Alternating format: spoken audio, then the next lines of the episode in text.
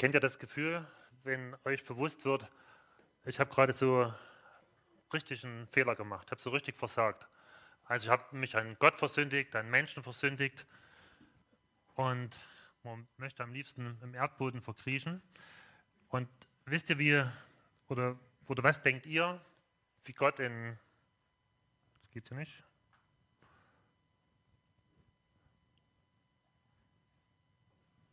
wie, äh, nochmal, kannst du mal versuchen, ob das weiter zu drücken geht? Also die Frage ist, wie denkt Gott in diesem Moment über dich? Freut er sich, wenn er dich sieht? Oder ist er zornig auf dich? Oder anders gefragt, welchen Einfluss hat dein Versagen, äh, dein Verhalten, ich glaube, wir lassen es weg mit der Folie, also klappt nicht, welches Einfluss hat dein Verhalten auf, äh, darüber, wie Gott über dich denkt? Oder umgedreht, also wir hatten gerade das Beispiel, Gott, äh, du hast was Falsches gemacht, wie denkt Gott über dich? Umgedreht, wenn du was Gutes gemacht hast, liebt dich dann Gott mehr als, als sonst? Oder ich versuche mal die, die Frage so ganz konkret zu machen. Stell dir vor, du hast gesündigt und direkt nach der Sünde kommst du ums Leben. Also du hast keine Chance mehr, äh, dich bei Gott zu entschuldigen, um Vergebung zu bitten. Und die Frage ist, würdest du in den Himmel kommen zu Gott oder wärst du für ewig von ihm getrennt? Wir wollen uns, wie Jürgen schon gesagt hat, eine Begebenheit aus dem Leben von Abraham angucken und wo das ein ganzes Stück eine Antwort darauf gibt. Und ich lese mal vor aus 1. Mose 20 und ich lese die ersten zwei Verse. Da heißt es, Abraham verließ Mamre und zog in den Süden des Landes. Zuerst lebte er zwischen Kadesh und Schur, dann wohnte er eine Zeit lang als Gast im Gebiet von Gerar. Dort gab er seine Frau Sarah als seine Schwester aus. Abimelech, der König von Gerar, schickte Boten zu Abraham und ließ Sarah in sein Haus holen. Also Abraham ist zu diesem Zeitpunkt 100 Jahre alt. Er hat, in dem, er hat inzwischen ganz viel mit Gott erlebt. Und kurz vorher, vor dieser Geschichte, ähm, dann ist Gott dem Abraham persönlich begegnet und hat ihm gesagt, in einem Jahr wird deine Frau ein Kind bekommen. Also Abraham war 100 Jahre alt, Sarah 90 und das wird ein Wunder sein. Und jetzt sind sie in Gera, ein kleiner Stadtstaat, so an der Grenze zu Ägypten. Warum äh, Abraham dorthin zieht, das steht nicht in dem Text. Also 25 Jahre vorher, da war er schon mal im Ausland, in Ägypten damals, und hat den gleichen Fehler gemacht, den er jetzt macht. Also damals steht extra in dem Text, da gab es eine Hungersnot und Abraham zieht nach Ägypten und auf dem Weg dorthin fällt ihm ein, oh, ich habe eine sehr schöne Frau und es könnte sein, dass es irgendeinem Ägypter meiner Frau gefällt. Und die könnten auf die Idee kommen, mir die Frau wegzunehmen, mich umzubringen, damit sie an diese Frau kommen. Und er bittet seine Frau darum und sagt, gib dich doch als meine Schwester aus, damit es mir gut geht. Und die machen das, die beiden, und es kommt tatsächlich so, die Sarah, die fällt dort auf in Ägypten. Und die ist so schön, dass es dem Pharao berichtet wird. Und der nimmt sie mit sich nach Hause und will sie als Frau haben. Und Gott greift in der Situation ein und äh, hindert den, äh, den Pharao daran, mit der Sarah zu schlafen. Und der Abraham kriegt die wieder zurück. Und Abraham merkt, ja, das war ein Fehler und Gott geht mit ihm hinterher eine Geschichte. Also er erlebt viele gute Dinge mit Gott. Unter anderem äh, kämpft er mit seiner, mit seiner Dienerschaft oder seiner Privatarmee gegen vier Großkönige und gewinnt. Und jetzt, 25 Jahre später, nach vielen Erfahrungen, da macht der Abraham genau den gleichen Fehler. Er hält sich wieder in einem anderen Land aus, auf, hat wieder Angst und er greift zu dem gleichen Trick. Er fragt seine Frau und bittet sie, gib dich doch als meine Schwester aus, damit es mir gut geht. Und tatsächlich kommt jemand auf die Idee und möchte die Sarah zur Frau haben. Also steht ja nicht im Text, ob sie immer noch so schön war oder ob der Abimelech einfach mit dem Abraham verwandt sein wollte, weil der reich war. Aber in dieser Situation ist das Ganze noch ein Stück schlimmer als vorher, weil Gott hatte dem Abraham ja kurz vorher versprochen, also in einem Jahr bekommt Abraham ein Kind. Und wenn jetzt angenommen, der Abimelech würde jetzt mit der Sarah schlafen, dann wäre das Kind nicht von Abraham, das wäre von dem Abimelech. Und damit wäre dieser ganze Plan, den Gott hatte, den er mit der Menschheit hatte, wo der Nachkomme Abrahams äh, der Retter der Welt sein sollte, das wäre damit in Gefahr. Jetzt ist die Frage, wie würde Gott darauf reagieren?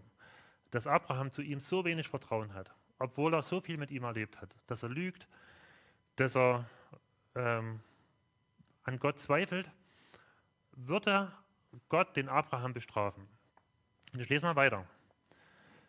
Da heißt es im Vers 3, doch Gott erschien dem Abimelech nachts in einem Traum und sagte zu ihm, du musst sterben, denn die Frau, die du genommen hast, ist mit einem anderen Mann verheiratet. Abimelech hatte Sarah jedoch noch nicht angerührt. Darum antwortete er, O Herr, willst du wirklich unschuldige Menschen umbringen? Ihr Mann hat doch selbst zu mir gesagt, sie ist meine Schwester. Und auch sie hat behauptet, er ist mein Bruder. Ich habe in gutem Glauben gehandelt, ich bin unschuldig. Das weiß ich, sagte Gott im Traum zu ihm. Deshalb habe ich selbst dich davon abgehalten, mein Gebot zu übertreten und nicht zugelassen, dass du sie anrührst. Und nun gib die Frau ihrem Mann zurück. Er ist ein Prophet. Er wird für dich beten, damit du am Leben bleibst. Wenn du sie aber nicht zurückgibst, wirst du sterben und alle deine Angehörigen mit dir. Früh am nächsten Morgen rief Abimelech seine Berater zusammen und schilderte ihnen, was geschehen war. Alle bekamen große Angst. Abimelech rief Abraham zu sich wie konntest du uns das antun? Ich hatte dir doch nie etwas Böses getan. Jetzt lastet deinetwegen eine große Schuld auf mir und meinem Königreich. Es ist unerhört, wie du dich mir gegenüber verhalten hast. Was hast du dir eigentlich dabei gedacht?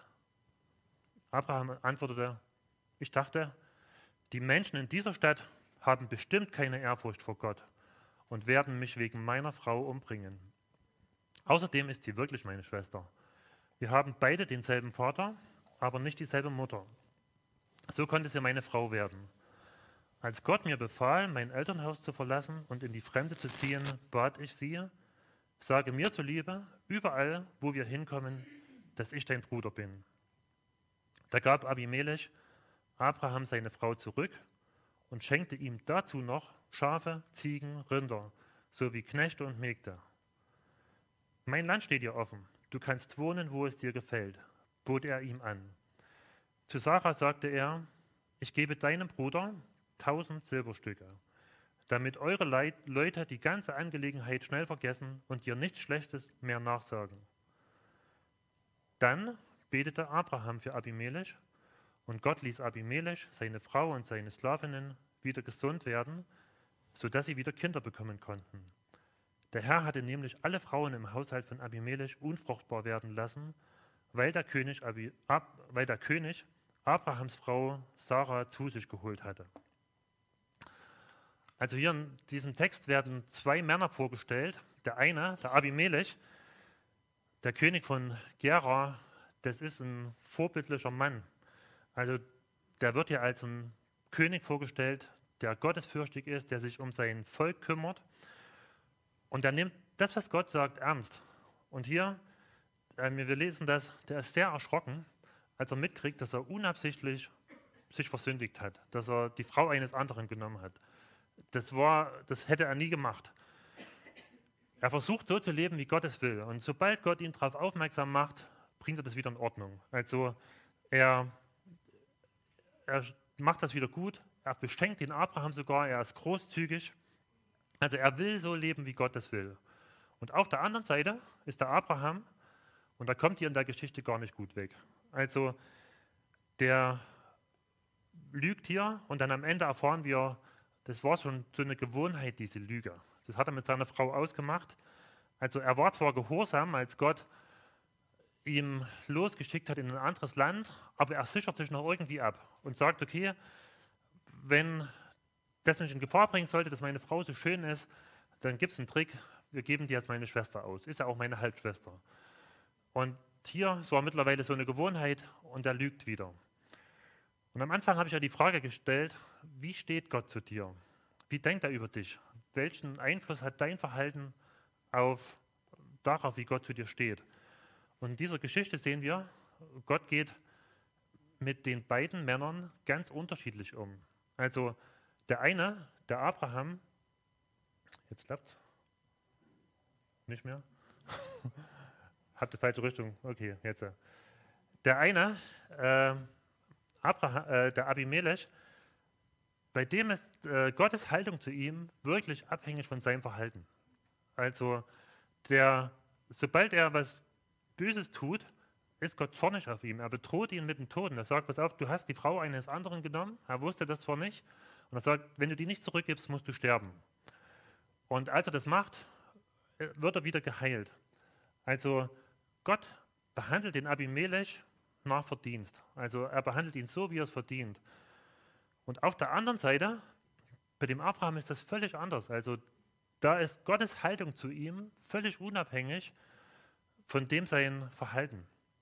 Also der Abraham macht ja einen Fehler, er sündigt und Gott behandelt ihn nicht so, wie er es verdient. Er beschützt ihn. Er sorgt dafür, dass aus seinem Fehler keine große Katastrophe wird. Er verhindert den Abimelech mit der Sarah zu schlafen. Am Ende wird der Abraham sogar noch beschenkt. Also er kriegt haufenweise Tiere, er kriegt Mägde, Knechte, er kriegt tausend Silberstücke, also einen Riesenbetrag an Geld für so einen kleinen Stadtkönig. Er wird ja als ein Prophet bezeichnet. Und er, der Abraham, muss für den Abimelech, der eigentlich unschuldig ist, beten, damit der wieder geheilt wird. Also Gottes Einstellung zum Abimelech ist abhängig von dessen Verhalten und beim Abraham nicht. Also das, der, zu Abraham ist Gott durchgehend freundlich. Und woran liegt das? Was, was ist der Grund? Und der Grund dafür ist, Abraham stand mit Gott in einer Bundesbeziehung. Wir haben das vor ein paar Monaten uns angeguckt. Also Gott hat mit dem Abraham einen seltsamen Bund geschlossen. Und wir lesen das in Kapitel 15. Da wird dem Abraham klar, Gott möchte mit mir einen Bund schließen und er bereitet diesen Bundesschluss vor, wie es damals üblich war. Also er nimmt hier ein paar Tiere, zerteilt die in der Mitte und bildet so eine Gasse. Und er wusste, jetzt kommt der Bundesschluss und das würde bedeuten, dass beide Bundespartner, die laufen durch diese Gasse. Und damit ähm, bringen die so eine Art Selbstverfluchung auf sich. Also die sagen damit, wenn ich meinen Teil des Bundes breche, also den Teil des Vertrages, dann soll es mir so gehen wie diesen Tieren. Also man soll mich zerschneiden und dass ich tot bin. Und das ist eigentlich schon erstaunlich, dass Gott sich überhaupt auf sowas einlässt. Also das, das ist erstaunlich, dass Gott sagt, okay, ich lasse mich auf so einen Bundesschluss ein, wo Gott, der unsterbliche Gott, sagt, pass auf, wenn ich meinen Teil des Bundes breche, dann soll man mich zerstückeln wie so ein Tier. Aber das geht noch, Gott geht noch einen Schritt weiter. In dieser Geschichte, dann lässt Gott auf den Abraham in tiefen Schlaf kommen. Also der Abraham, der wird daran gehindert, durch diese Gasse zu gehen. Also das heißt, es geht am Ende nur einer durch und das ist Gott. Und er geht zweimal durch. Also einmal steht in der Bibel als so eine Art Ofen und als so eine Fackel und geht durch diese Gasse. Und damit macht Gott deutlich, pass auf, ich übernehme hier die Verantwortung für beide Vertragspartner. Das heißt, Gott sagt, wenn ich mein Versprechen an dich breche, dann soll mir es so gehen wie den Tieren. Also dann soll man mich zerstückeln, dann soll ich sterben. Und umgedreht sagt er, genauso übernehme ich die Verantwortung für dich. Das heißt, wenn du, Abraham, den Bund brichst, wenn du einen Fehler begehst, wenn du untreu wirst, dann soll mich die Strafe treffen, die du verdient hättest. Also wenn du versagst, dann soll mich der Fluch des Bundes treffen. Ich werde die Folgen für deine Sünden auf mich nehmen. Ich bin bereit, für deine Sünden zu sterben. Also ich werde damit dafür sorgen, dass dieser Bund, den wir jetzt schließen, auf alle Fälle erfüllt wird. Der ist unabhängig von dir. Ich bin der Einzige, der dafür einsteht, dass dieser Bund erfüllt wird. Und genau das ist jetzt passiert bei dem Abraham. Der begeht hier einen Fehler, bei dem Abimelech, er lügt und er merkt, Gottes Einstellung zu mir, die ist völlig unabhängig von meinem Verhalten. der Gott wirft mir das nicht vor. Also er bestraft mich nicht dafür. Der Abimelech, der darf ihn in dieser Geschichte zurechtweisen. Und er darf ihm zeigen, hey, du hast hier einen großen Fehler gemacht und du hättest bald auf mich und auf unser ganzes Volk eine große Schuld gebracht. Aber Abraham erlebt, Gott steht zu mir, er liebt mich, egal ob ich versagt habe oder nicht. Und das macht deutlich, so Gottes Einstellung zu Abraham, die, die ist unabhängig von dessen Verhalten. Also das heißt, wenn Abraham einen Fehler macht, dann liebt Gott ihn nicht weniger. Und wenn Abraham was Gutes macht, dann liebt Gott ihn nicht mehr. Also diese Liebe Gottes zu Abraham, die ist unabhängig von Abraham, von seinem Verhalten. Natürlich wünscht sich Gott, dass Abraham ihm vertraut, dass er ihm gehorsam ist, dass er nicht lügt. Aber selbst wenn er das macht, wirft er ihm das nicht vor. Und jetzt ist die Frage, wie ist es bei dir? Ist Gottes Liebe zu dir, Gottes Einstellung zu dir abhängig von deinem Verhalten oder nicht? Und die Antwort ist, das kommt darauf an, welches Verhältnis du zu Gott hast. Wenn du zu Gott so ein Verhältnis hast wie Abimelech, dann wird Gott dich nach deinem Verhalten behandeln. Also das heißt, Gott wird dir das geben, was du verdienst. Wenn du dich gut verhältst, wenn du seine Gebote hältst, dann wird Gott mit dir freundlich sein, wird er dich belohnen und umgedreht, wenn du seine Gebote brichst, wird er zornig auf dich sein. Also das heißt, ob Gott freundlich mit dir ist, das hängt jedes Mal davon ab, von deinem Verhalten. Aber wenn du so ein Verhältnis zu Gott hast wie der Abraham, also das heißt, wenn du in so einem Bund stehst, so einem Bund, so einen einseitig geschlossenen Bund, den Gott mit dir hat, dann ist Gottes Haltung zu dir völlig unabhängig von dem, wie du dich verhältst. Also er wird dich dann lieben, auch wenn du Fehler machst. Und jetzt ist die Frage, wie bringe ich denn Gott dazu, dass er mit mir so einen Bund schließt? Also muss ich auch so Tiere zerteilen und darauf warten, dass Gott dort durchläuft? Die Antwort ist, das Gute ist, Gott hat diesen Bund schon geschlossen. Schon, schon lange, äh, vor vielen hundert Jahren. Sieht man vielleicht jetzt nicht so gut bei diesem Bild. Wir lesen, dass äh, Gott seinen Sohn auf diese Welt ge geschickt hat, damit er das Leben lebt, was wir hätten leben sollen und den Tod gestorben ist, den wir hätten sterben sollen. Und in der Nacht, bevor Jesus gestorben ist, dann feiert Jesus mit seinen Jüngern, mit seinen Nachfolgern so ein symbolisches Mahl. Und dann lesen wir in der Bibel, dann nimmt er ein Brot und sagt, dieser Brot, dieses Brot, das, das symbolisiert meinen Leib, das für euch zerbrochen wird. Und am nächsten Tag ist das wirklich passiert, dass Jesus dort am Kreuz hing, dass sein Körper zerschlagen wurde für dich, für mich, für unsere Schuld.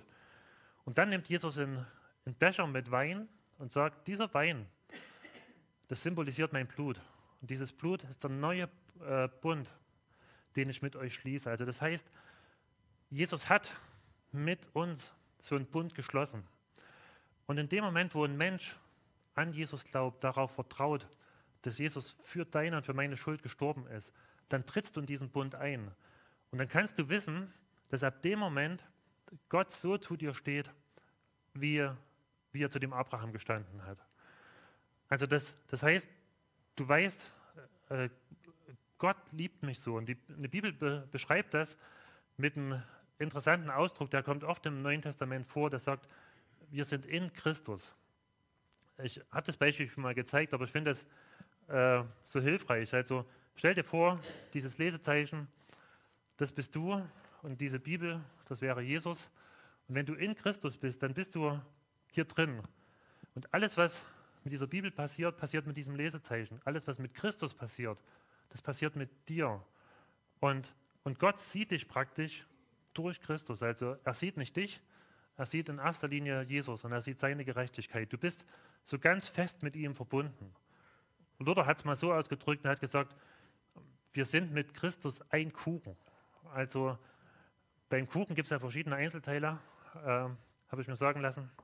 So Mehl, Eier, Milch und so. Und die mixt man zusammen.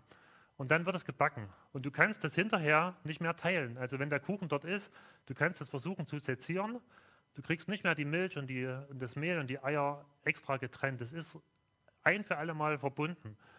Und so ist es mit uns in Christus. Wenn du in Christus bist, dann bist du so eine enge Verbindung mit Jesus eingegangen, dass dich nichts mehr von ihm trennen kann. Also das heißt, das, was auf Jesus zutrifft, das trifft auf dich zu. Und, und das ist eine wunderbare Tatsache, weil das beschreibt, ähm, die Bibel sagt, es gibt im Prinzip nur zwei Möglichkeiten, wie Gott dich sieht. Das eine ist, du kannst in Christus sein oder getrennt von Christus. Wenn du in Christus bist, dann, hat, dann hast du ein Verhältnis zu Gott, so wie der Abraham. Das heißt, ähm, Gott, der liebt dich vollkommen unabhängig von deinem Verhalten, weil er sich an dich gebunden hat, weil er das versprochen hat mit so einem unauflöslichen Bund. Aber wenn du getrennt von Christus bist, dann geht es wie dem Abimelech. Dann dann, hast, dann ist dein Verhalten, äh, Gottes Verhältnis zu dir abhängig von deinem Verhalten. Also das heißt, wenn du äh, dich falsch verhältst, dann wird Gott zornig auf dich sein. Und die Bibel, die macht es klar, dass wir mit unserem guten Verhalten, wir können unser böses Verhalten nicht mehr durchstreichen. Das geht nicht. Das, das merken wir hier auch in dieser Geschichte. Der Abimelech ist sofort gehorsam. Also als Gott als Gott ihn darauf aufmerksam macht, du hast die falsche Frau, dann am nächsten Tag sofort bringt er das in Ordnung. Und trotzdem ist er nicht sofort gesund. Also da muss ein anderer für ihn eintreten, der Abraham, der muss für ihn beten, damit er wieder gesund wird. Und genauso ist es bei uns. Also wenn du getrennt von Christus bist, dann kannst du das nicht gut machen, indem du sagst, ich streng mich jetzt an. Dann muss jemand für dich eintreten. Und die Bibel beschreibt so verschiedene Eigenschaften, die beide Seiten haben. Also das heißt, wenn du getrennt von Christus bist, dann beschreibt die Bibel, dann bist du geistlich tot und leer. Du bist verloren, du bist zwar ein Geschöpf Gottes, aber du bist gleichzeitig ein Feind Gottes. Gott ist gegen dich. Er, du bist ungerecht. Die Bibel bezeichnet dich als ein Sünder. Du stehst unter dem Urteil Gottes, also oder sogar unter dem Zorn Gottes, beschreibt die Bibel. Und du bist ein Sklave der Sünde, du musst sündigen. Und auf der anderen Seite Leute, die in Christus sind, das sagt die Bibel, die sind wiedergeboren. Die sind gerettet. Die sind ein Kind Gottes, die sind ein Freund Gottes. Die sind gerecht gesprochen. Die, sind, die werden als Heilige bezeichnet. Die sind frei von aller Verdammnis und die sind frei von Sünde. Die Frage war ja, wie denkt Gott über dich? Freut er sich über dich oder ist er zornig auf dich? Und die Antwort ist, es kommt darauf an, ob du in Christus bist oder nicht. Also was von den beiden auf dich zutrifft.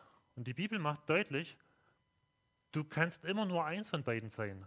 Entweder du bist alles, was auf der einen Seite steht, oder alles, was auf der anderen Seite steht. Also das kann nicht gemischt werden. Also das, äh, das gilt entweder oder. Ich lese euch mal ein paar Bibelstellen vor. Da heißt es in Epheser 2, Vers 3, wir alle haben früher so gelebt, wir ließen uns von den Begierden unserer eigenen Natur leiden und taten, wozu unsere selbstsüchtigen Gedanken uns drängten. So wie wir unserem Wesen nach waren, hatten wir, genau wie alle anderen, nichts verdient als Gottes Zorn. Also das heißt, Paulus sagt, früher waren Leute, die ohne Jesus gelebt haben, die waren getrennt von Gott. Gott war gegen sie. Die standen unter dem Zorn Gottes. Und wenn du Christ geworden bist, wenn du in Christus bist, dann stimmt es nicht mehr. Dann ist was ganz Gewaltiges passiert.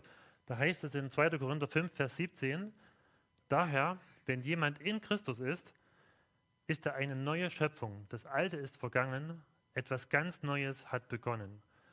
Also das heißt, du kannst nicht teilweise alt sein und teilweise neu. Also das heißt, wenn du in Christus bist, dann sieht Gott dich als eine neue Schöpfung. Also du bist komplett neu.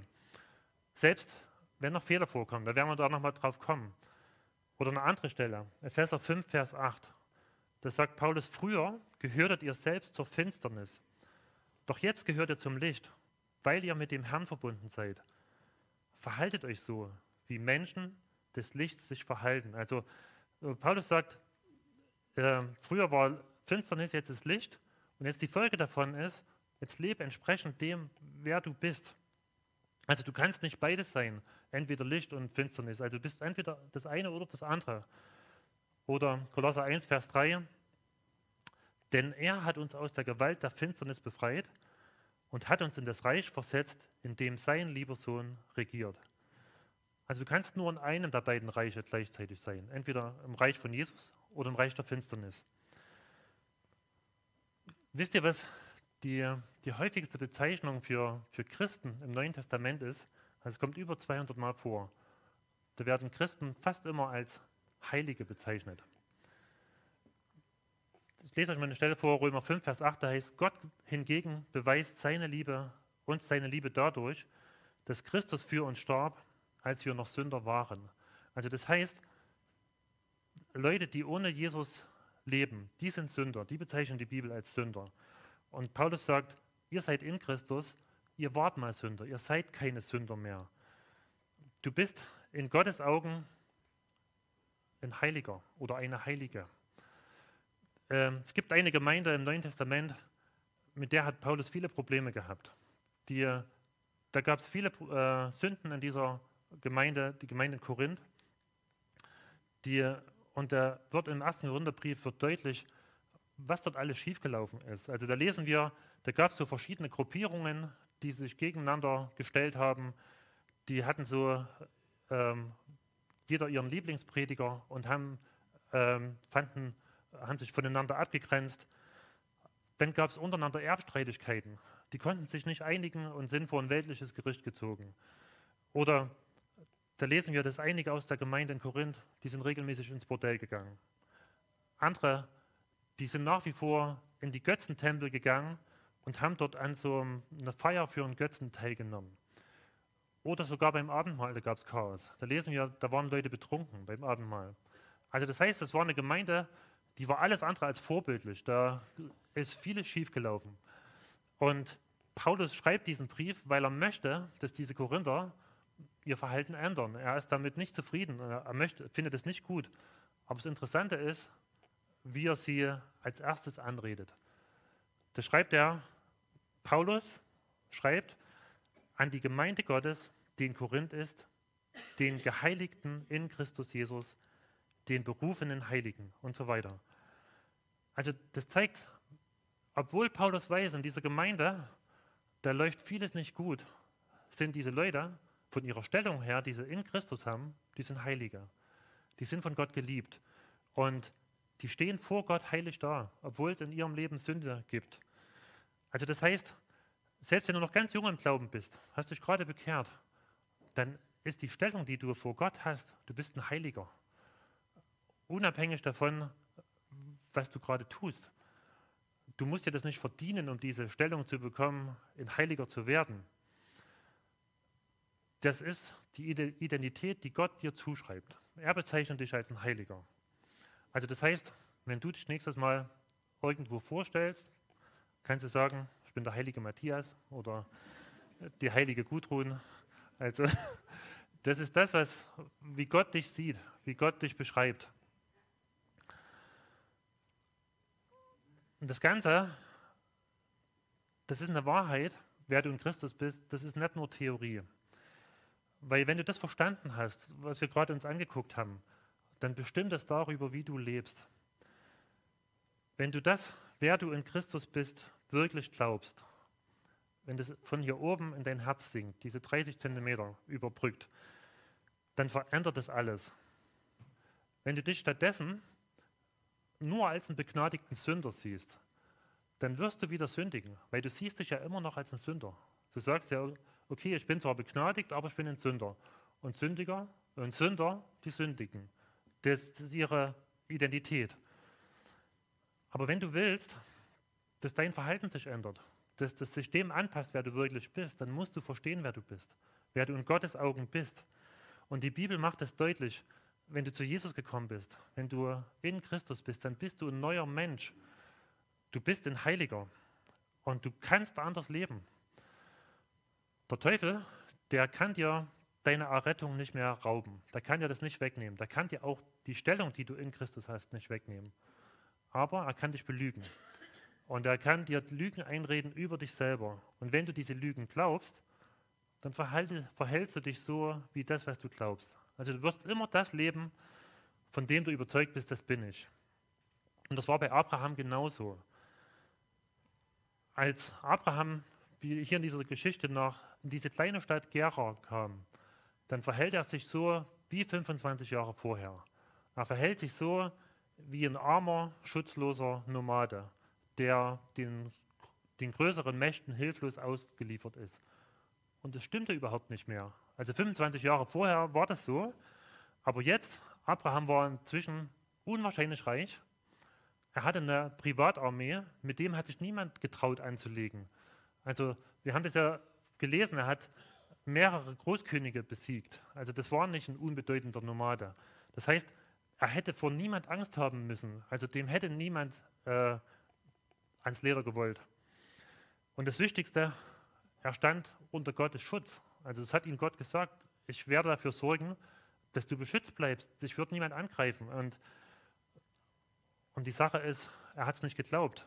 Also er, er lebt so, als ob er noch ein schwacher, armer Nomade wäre. Und, und das ist die Folge, die Folge davon ist, dass er sich so verhält, dass er auf Lügen äh, zurückgreift, dass er denkt, ich muss hier mich irgendwie selber retten mit meinen Tricks. Und damit bringt er so Gottes Erlösungsplan in Gefahr. Und genauso wird dir es ergehen.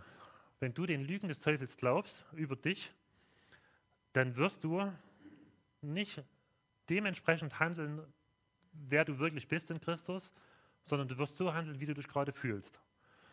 Wenn du dich schwach fühlst, dann wirst du sündigen, dann wirst du der Versuchung nachgeben. Die Bibel macht uns deutlich, kein einziges Kind Gottes ist minderwertig oder nutzlos. Aber wenn es dem Satan gelingt, dich das glauben zu lassen, dann verhältst du dich dementsprechend. Und dann denkst du, mich kann niemand gebrauchen, Gott kann, niemand, Gott kann mich nicht gebrauchen, ich bin nutzlos. Das Neue Testament macht deutlich, kein Kind Gottes ist dreckig oder von Gott verlassen. Aber genau das will dir der Teufel einreden, dass du denkst, Gott hat mich verlassen, ich bin so schmutzig und für meine, ich habe so schlimme Sünden auf mich geladen, Gott kann mich nicht mehr mögen, er, äh, da muss ich erstmal drei Jahre das abarbeiten, bevor ich wieder mal zu Gott kommen kann. Das sind so Lügen, die dir der Teufel einredet. Wenn Christen sündigen, dann liegt es in der Regel daran, dass sie nicht verstanden haben, wer sie in Jesus sind. Und das haben viele Christen leider nicht verinnerlicht, diese Wahrheit, dass, dass Gott gesagt hat, Gott wird dich nicht mehr verdammen. Du bist, er liebt dich bedingungslos. Und solange du das nicht verstanden hast, dann wirst du immer wieder in einer Niederlage leben. Gott sieht, wenn du in Christus bist, sieht er dich als einen Heiligen, als einen Heiliger, als einen neuen Menschen. Und trotzdem kommt es vor, dass wir als Christen sündigen. Und deshalb fühlen wir uns dann als Sünder. Aber das ist nicht unsere Identität. Ich rülpse manchmal, aber deshalb bin ich kein Rülpser. Ne? Und genauso ist es bei dir so, selbst wenn du in Christus bist, du sündigst manchmal, aber deshalb bist du kein Sünder. Wenn du, du bist ein Heiliger, der ab und zu sündigt. Und die Bibel macht das deutlich, als ein Heiliger dann hast du die Wahl und die Möglichkeit, nicht zu sündigen. Hier mal eine Stelle, 1. Johannes 2, Vers 1, da sagt es, meine lieben Kinder, ich schreibe euch diese Dinge, damit ihr nicht sündigt. Also Johannes macht in diesem Brief deutlich, ihr müsst nicht sündigen. Ihr habt eine Kraft in euch, die euch hilft, diese Sünde zu überwinden. Und trotzdem macht ein paar Verse vorher deutlich, ihr, es wird immer wieder Sünde äh, geben in eurem Leben, solange wir hier auf dieser Erde sind. Kapitel 1, Vers 8 heißt es, wenn wir behaupten, ohne Sünde zu sein, betrügen wir uns selbst und verschließen uns der Wahrheit. Also, das, das heißt, es kommt doch vor, dass wir sündigen. Und was passiert dann, wenn wir sündigen? Müssen wir Angst haben, dass Gott jetzt zornig auf uns ist? Dass er seinen Zorn auf uns ausgießt? Nein, weil die Bibel macht das deutlich, er hat seinen Zorn schon ausgegossen über Jesus. Das heißt, wenn du in Christus bist, dann musst du Gottes Zorn nie mehr fürchten. Der Vers in Johannes, 1. Johannes 2, äh, Vers 1, da geht weiter, da heißt es, meine lieben Kinder, ich schreibe euch diese Dinge, damit ihr nicht sündigt. Und wenn jemand doch eine Sünde begeht, haben wir einen Anhalt, Anwalt, der beim Vater für uns eintritt. Jesus Christus, den Gerechten. Er, der nie etwas Unrechtes getan hat, ist durch seinen Tod zum Sühneopfer für unsere Sünden geworden. Und nicht nur für unsere Sünden, sondern für die der ganzen Welt. Also das heißt, wenn du was Falsches tust, das ändert nichts daran, wie Gott dich sieht. Du kannst die Tatsache nicht verleugnen oder du kannst daran nichts ändern, dass du das Kind deiner Eltern bist. Also selbst wenn du dich von deinen Eltern komplett trennst und sagst, ich will mit denen nichts mehr zu tun haben, dann bleibst du immer noch ein Kind deiner Eltern. In jeder Zelle deines Körpers kann man das in deiner DNA nachweisen, dass du mit deinen Eltern verwandt bist. Und genau ist das so, wenn du, mit Christ, wenn du Christ bist. Wenn du in Christus bist, dann bist du ein Kind Gottes. Das heißt, Gottes Erbgut fließt durch dich. Das heißt, äh, unabhängig von deinem Verhalten wirst, äh, wird Gott dich weiter lieben. Und das, äh, das ist so ein krasser Satz. Die Bibelschüler müssen den ziemlich schnell am Anfang lernen. Römer 8, Vers 1 heißt es, also gibt es jetzt keine Verdammnis für die, welche in Christus sind. Das ist so ein genialer Satz. Also das heißt, wenn, wenn du das weißt, ich gehöre zu Jesus, dann wird Gott dich nicht mehr verurteilen. Und das ist das Schöne. Das heißt, Gott blickt immer freundlich auf dich. Egal, was du tust. Und das ist das, äh, das Geniale. Wenn du was falsch machst, dann ist natürlich die Beziehung zu Gott gestört. Also die ist nicht harmonisch zu Gott. Und Gott wünscht sich das anders. Aber deine Stellung ist davon unbeeindruckt. Also das heißt, Gott wird dich nicht mehr verurteilen. Und, und weil das so ist, weil du weißt, ich kann jederzeit zu Gott kommen als meinem lieben Vater, dann kannst du, wenn du was falsch gemacht hast, ohne Probleme zu ihm kommen und kannst ihn um Vergebung bitten. Er wird ja das nicht vorhalten. Er freut sich drauf. Er steht mit offenen Armen dort und sagt, darauf habe ich gewartet, dass du zu mir kommst. Weil er dich ja liebt, weil, weil seine Liebe zu dir unabhängig von deinem Verhalten ist. Also, was kannst du tun, damit Gott dich akzeptiert? Die Bibel sagt gar nichts. Er hat dich schon angenommen. Und wenn du das verstanden hast, wer du in Christus bist, dann kannst du anfangen zu wachsen. Und ich glaube, das ist wirklich die Voraussetzung, wirklich im Glauben voranzukommen. Wenn du nämlich davon ausgehst, dass ich mich selber anstrengen muss, um im Glauben voranzukommen, dass, dass, äh, dass es an meinem Verhalten liegt, dann wirst du ziemlich schnell enttäuscht werden, weil du merkst, ich schaff's nicht. Und dann denkst du, Gott stellt solche starken Forderungen und du hältst ihn irgendwann für einen Tyrann und sagst vielleicht sogar, dann gebe ich ganz auf, dann lasse ich es ganz bleiben. Aber die Bibel sagt, Gott liebt dich nicht, wenn du es geschafft hast, äh, gut zu sein, sondern er, er liebt dich vorher, er liebt dich bedingungslos und er hilft dir dann, zu wachsen im Glauben. Und wenn du davon ausgehst, wer du in Christus bist, dann kannst du Fortschritte machen. Dann weißt du, ich bin ein Heiliger und ich muss nicht mehr sündigen. Ich kann heilig leben, weil Gott hat mir alles geschenkt, was ich zum Leben in Christus brauche. Also nochmal zum Ende die Frage, wie denkt Gott über dich? Das ist davon abhängig, ob dir es geht wie dem Abimelech, ob du getrennt bist von Christus dann hängt tatsächlich alles ab von deiner Leistung. Und die Bibel macht deutlich, du kannst mit deiner Leistung Gott nicht gnädig stimmen. Das wirst du nicht schaffen. Du brauchst jemanden, der sich für dich einsetzt, der äh, deine Schuld übernimmt. Und wenn du das glaubst, wenn du in Christus bist, wenn du das angenommen hast, dann wird Gott dich so sehen wie den Abraham, dass er dich liebt, unabhängig von deinem Verhalten. Ich habe ja so ein paar Lesezeichen mit, die, da steht hier oben drauf, wer bin ich in Christus? Und dann stehen hier so eine ganze Reihe Wahrheiten drauf.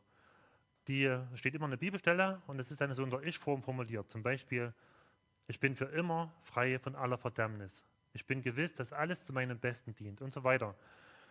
Und ich habe hier da eine ganze Reihe mit. Wer fliegt hier vorne hin? Wer möchte, kann sich sowas mitnehmen. Das, ich empfehle euch das, weil das ist was Tolles, damit es von hier oben ins Herz sinkt.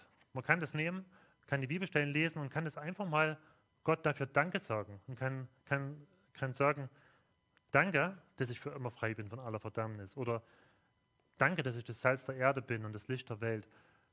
Und in dem Moment, wo ich Danke sage, dann nehme ich das an. Dann wird das, dann beginne ich das zu glauben. Sonst ist das so eine Theorie, die sagt, okay, das stimmt schon irgendwie, aber das stimmt vielleicht für die anderen, aber nicht für mich. Aber in dem Moment, wo ich damit zu Gott komme und ihn ganz konkret dafür Danke sage, dann, dann fängt es an, in mein Herz zu sinken. Und dann fange ich an, so zu leben. Und das wünsche ich euch. Ich bete nochmal. Lieber Vater im Himmel, ich möchte dir Danke sagen, dass du so einen Bund mit uns eingegangen bist, wo du die komplette Verantwortung dafür übernommen hast, wo wir nichts dazu tun mussten. Danke, dass du der Einzige bist, der durch diese Gasse gegangen ist, dass du selber die Folgen für unsere Schuld auf dich genommen hast. Herr, das ist, du bist so ein krasser Gott. Du bist so ein gewaltiger Gott und wir wollen dich dafür anbeten und bitten dich, dass du diese Wahrheit so ganz tief in unser Herz schreibst, dass du uns bedingungslos liebst und dass du in Christus alles für uns getan hast und dass wir das nur glauben müssen und das nur annehmen müssen. Danke dafür. Amen.